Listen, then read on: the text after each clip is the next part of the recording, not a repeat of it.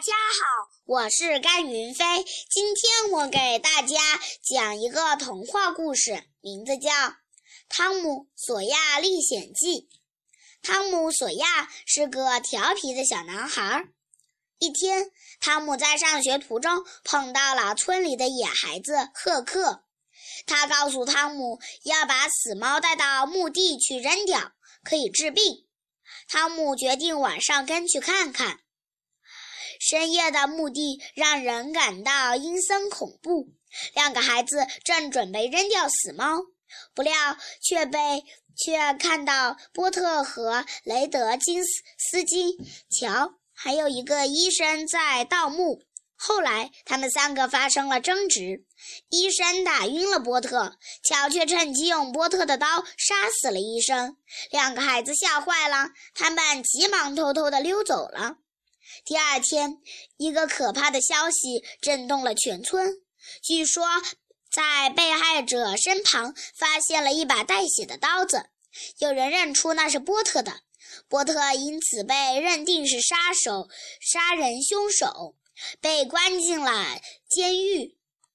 在法庭上，正当检察官宣布波特有罪时，汤姆勇敢地站起来揭发了乔。乔逃走了，汤姆成了英雄。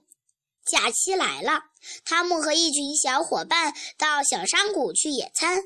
当大家消灭掉石篮里的好东西后，决定去岩洞玩。